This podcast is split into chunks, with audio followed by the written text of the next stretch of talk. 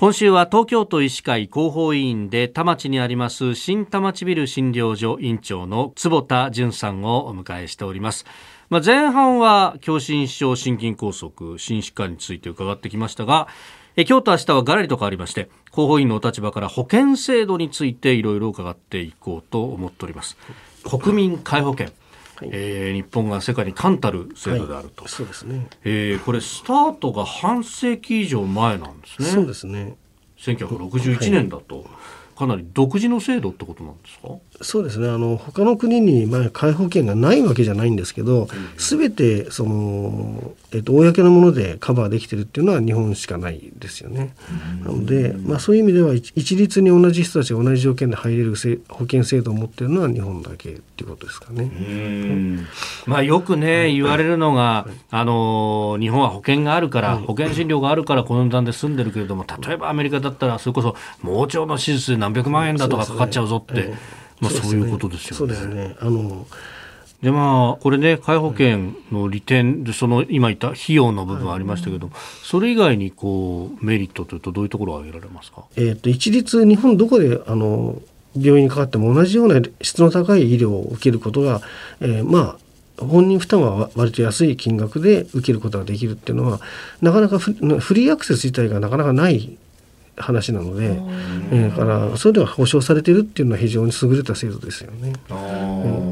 うん、どこに例えばそのかかりつけの先生はいらっしゃるでしょうけど、はい、えー、例えば出張で長期にどっか他の、えーと、地方に行かなきゃいけない。でその時に、えー、当然そこでも同じ医療が受けられますので、えー、そこでその先生に相談してあの見てもらってればあとはまあ帰ってくればまた元のかかりつけの先生も構わないっていうことはありますよね。はいまあ、このかかりつけ医の話になるとね、イギリスの家庭医の制度がよく引き合いに出されますけれども、あの場合はじゃあ出張行った時に病気になったらどうするんだみたいな。そうですね。難しいですよね。だってねあの例えば病院盲腸だから、えっと、入院して手術しなきゃいけないよって言ってもそのその時重症じゃなければ、えー、順番待ちしなきゃいけなくて受診が2か月後とかよく分かんないような状態になったりするみたいなんで何をそのだそういうフリーアクセスも介護保険の中でできるわけで。うん、だからそういう保険制度はやっぱり重要だと思いますよね。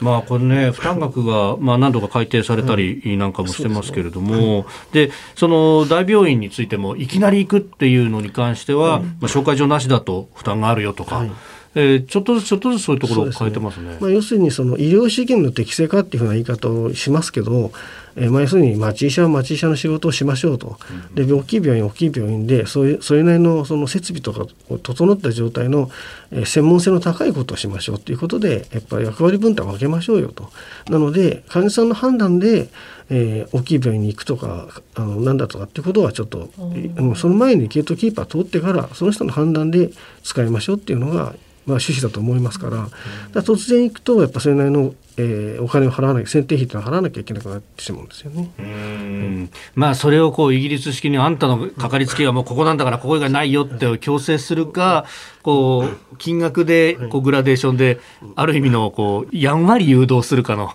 部分それは難しくてその政府が今やろうとしてるかかりつけ医っていうのが多分それに近い状態でやっぱり選ぶのは患者さん側にもあると思うんで手を挙げた人医者しか主治医になれないっていうのは変な話だと思いますんで、やっぱりそのそれ普段の付き合い例えばそれは内科医じゃなくても、えー、眼科でも耳鼻科でも皮膚科でも何でもあの普段の話ができる先生っていいと思うんですよね。その先生がかかりつけ医になって紹介状書いていけばいいと思いますんで、ん。なんかあの手を挙げて決めるっていうのはちょっとなんか今までの日本が培ってきた医療と違う気がしますけどね。はい